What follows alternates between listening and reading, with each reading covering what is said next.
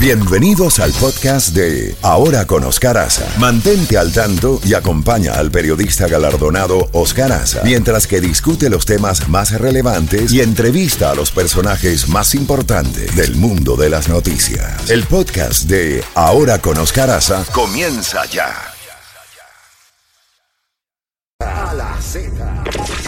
Levántate en la mañana con más música, más noticias. Y la credibilidad de Oscar Aza. Oscar Aza. En la Z mañana.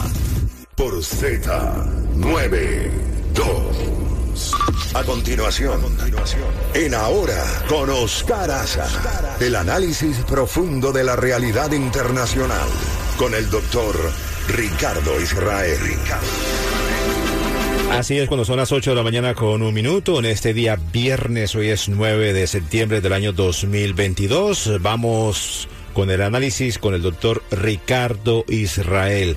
Y bueno, doctor Ricardo Israel, la noticia que desde hace ya varias horas le da la vuelta al mundo es sobre la muerte de la reina Isabel II en Inglaterra a los 96 años, 70 años en el trono. ¿Cuál es su análisis? ¿Cuál es su perspectiva? Su comentario sobre la muerte de la reina Isabel y lo que viene ahora para la monarquía. Buenos días. Buenos días.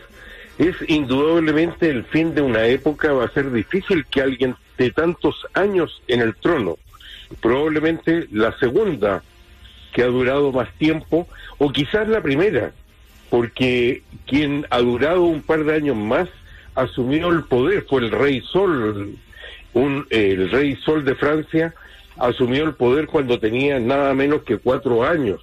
Así que realmente no son comparables. La reina Isabel, que se llamaba Isabel Alejandra María Windsor, es eh, y le entrega el poder a su hijo, que esperó mucho, mucho tiempo, y que tiene un nombre más, Carlos Felipe Arturo Jorge Windsor también. Un apellido que es relativamente nuevo, surge en 1918, después de la Primera Guerra Mundial, ya que el origen de la de ese apellido, de esa familia, era alemán durante la Primera Guerra Mundial, y por eso se cambió. De ahí surge también una legislación extraordinariamente detallada de lo que puede y no puede hacer una monarquía. Por ejemplo, algo que no se entendió cuando tuvo la disputa con, con su nieto y Megan, que está allí, en esa legislación de 1918 establecidos los deberes reales y qué cosas se puede y qué cosas no se puede financiar cuando al moverse a Estados Unidos pretendían seguir siendo financiados sin cumplir con los deberes de la eh, de la monarquía. Allí Isabel al asumir en 1952 después de la muerte de su padre y al asumir realmente después de la ceremonia que tuvo lugar en 1953, Isabel inauguró toda esta etapa que le tocó presenciar una serie de acontecimientos. Está el fin de Gran Bretaña como una gran potencia con la Segunda Guerra Mundial, todo el proceso de descolonización en que África tenía tres o cuatro países y alcanzó a tener 54 la mancomunidad de naciones, donde Gran Bretaña o Inglaterra obtuvo para su monarca que pudiera mantener mantenerse como jefe de Estado, lo cual es raro de, en una en una época postcolonial pudiera mantenerse como jefe de Estado de tantos y tantos países. La reina llegó a figurar en una enorme cantidad de con su moneda que llegaba a 35 países. Fue jefe de Estado de 16 naciones, algunas como Canadá, Australia, pero también muchas islas del, eh, del Caribe, una familia caracterizada también por la longevidad familiar. Así que quienes le pronostican un, un reinado corto a Carlos, Carlos III, pueden equivocarse. La reina llegó a los 96 años, su madre superó los 100 y también su antecedente, la reina Victoria, vivió muchos años. Así como tenía esta legislación muy estricta de 1918, también el nombre que ella eligió no es casualidad, la otra Isabel fue Isabel I, que estuvo en el siglo XVI. Gobernó también 44 años y ahí sentaron las bases esta última monarca de la, de dinastía Tudor para el futuro poderío mundial de, la, de esta reina. También una en, una, en un país caracterizado por el respeto a la ley, a pesar que tiene una constitución que no es escrita, y por una monarquía constitucional y un Estado de Derecho, esto surge curiosamente después de la llamada Revolución Gloriosa, que es el derrocamiento de Jacobo II, con lo cual Inglaterra se transforma en, en 1688-89 hasta el día de hoy como una monarquía parlamentaria y un Estado de Derecho. Con ella se van los deberes que todos lo reconocían, responsabilidad y disciplina. Ella conoció a 16 primeros ministros, 15 porque uno se repitió en dos periodos, que fue Harold Wilson, el laborista, 13 presidentes de Estados Unidos, 7 papas. En su memoria, Winston Churchill dice que él se mantuvo más tiempo del debido en la década del 50 como primer ministro para alcanzar a conocer y guiar en los deberes del trono a Isabel. Es una monarquía muy establecida y la duda que surge es que viene después. Carlos no goza de la misma simpatía que ella tiene y la duda es si en una época de grandes y frecuentes ataques a instituciones de este tipo va a poder seguir siendo la jefe de Estado de tantos países en la mancomunidad británica eh, de naciones. La reina sobre todo es un símbolo de unidad. ¿Por qué monarca y no un jefe de Estado? Yo viví cinco años en Inglaterra, allí estudié. Y realmente soy testigo de algo que me cuesta entender, pero que es real. El muy profundo apoyo que tiene la institución monárquica y que tuvo ella en particular con su actitud hacia el deber y el cumplimiento. Recordemos que incluso el día anterior a que se deteriorara su salud, recibió a su futura primera, a su futura, a la nueva número 16, primer ministra recién asumida en, en Gran Bretaña. Es un sentimiento muy profundo de Gran Bretaña y quizás nada refleja mejor a mi juicio ese carácter de ella, un incidente que tuvo lugar en, en la década del 80 cuando penetró un intruso en 1982 Mr. Fagan habló de la prensa de él cuando a medianoche la reina, y esto da una idea de las características de ella como persona, ve a este intruso en su propia cama en el Palacio de Buckingham. Es también una actitud muy profunda de respeto hacia la institución y hacia la persona. La pregunta es si Carlos va a ser capaz de mantener unido a algo que repito que es raro, un imperio Allá iba yo, eh, doctor Israel, allá iba yo a preguntarle eh, a continuación, ¿qué puede esperar el mundo del rey Carlos III que mañana sábado va a ser proclamado rey?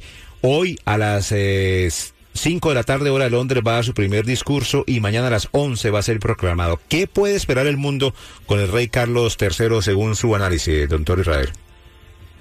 Algo que está muy establecido en la ley y que, insisto, no se entendió cuando tuvo el incidente la familia real con el, con el nieto y Megan. Así como está la sucesión claramente establecida que sigue a través de los hijos del príncipe y cuando reemplace Carlos, en estos días uno ha visto que están operando tres eh, procedimientos muy detallados que llevan mucho tiempo.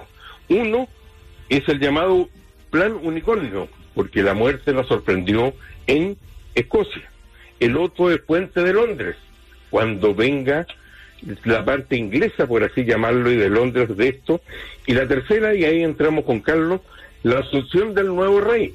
Hoy día vamos a tener los primeros indicios de qué camino va a tomar con el discurso de asunción que va a tener, que en buenas partes todavía no es del todo conocido, no ha trascendido nada al respecto. Y Carlos nunca tuvo la simpatía que ella tuvo, recordemos, Así es. que, que no solo sobrevivió a muchas cosas, sino sobre todo sobrevivió a los escándalos familiares y parte de la impopularidad de Carlos viene de todo lo que rodeó la popularidad y la traición que él le hizo a Lady Di. No la va a tener fácil a no ser que desde el principio establezca que va a ser simplemente el gobierno transitorio de alguien que esperó tantos y tantos años para ocupar el mandato. Pero el mayor riesgo yo lo veo en que se logren mantener los países tan distantes como la isla del Caribe que tienen a la moneda, que tienen la Corte Suprema, la última instancia judicial la tienen en Inglaterra y que tienen también todavía a la reina como jefe de Estado. Alcanza, digamos, a la parte blanca del imperio, a Canadá, a Australia, a Nueva Zelanda, aparte la fortaleza de esta institución, uno la ve. Y en un país como de inmigrantes como Australia, en un plebiscito, se haya legitimado la monarquía a pesar de ello y manteniéndose la ligación con el trono británico. Pero nada indica que en los tiempos que corren ello, ello sea transferible a Carlos, a no ser que sea algo muy breve y dicho desde el primer día, porque de otra manera la situación puede ser complicada en ese sentido. No el futuro de la monarquía en Gran Bretaña, sino la del imperio. Así es, y recordemos que eh, Carlos ha estado ejerciendo eh, varios eh, papeles o ejerció varios papeles de su madre, recordamos los quebrantos de salud que ella viene y más, como le afectó muchísimo la partida de su esposo. Ahora, eh, finalmente y brevemente, ¿no será que de pronto también está haciendo ahí Mella, está haciendo ahí fila, como se dice, el príncipe William? De pronto le podría ceder mm, en los próximos años al príncipe William ese, ese poder de, rey, eh, doctor Israel. Es, es, eso es lo que se espera por la renovación que esto ha significado para una nueva generación. Esto es lo que se espera y si se mantuvo Carlos y sobre todo su esposa Camila como reina consorte fue porque nunca antes se había hecho y sobre todo porque fue una petición personal. Vuelvo a insistir que esto está muy detallado en la ley, eh, eh, una petición personal de la propia reina que se transfiriera a su hijo y a Camila como reina consorte. Muy bien, pues eh, ha sido muy completo su análisis, doctor Ricardo Israel, como siempre. es un honor, un eh, privilegio para nosotros acá en Z92 en Ahora con Oscar tenerlo usted como miembro más de esta familia de Ahora con Oscar porque siempre nos pone al tanto de lo que sucede en el ámbito internacional. Nada más y nada menos estábamos hablando con el doctor Ricardo Israel, que es eh, una voz autorizada en materia internacional. Doctor Ricardo Rael, muchísimas gracias y nos escuchamos el próximo lunes. Yo soy el agradecido y nos vemos el día lunes. Así es. Muchísimas gracias. Son las 8 de la mañana con 14 minutos. Estábamos hablando, como te comenté, con el doctor Ricardo Israel que es experto, es profesor, experto en relaciones internacionales y también en política internacional. Continuamos con más música en este viernes, viernes de Bellonera. Hoy, lógicamente, la noticia eh, que acapara todos los titulares es las reacciones y la muerte de la reina Isabel II.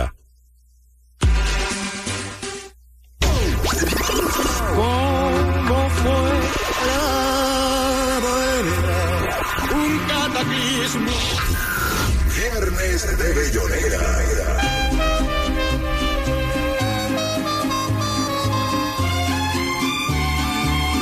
Te amaré toda la vida, todos los años, los meses y los días, todas las horas y todos los instantes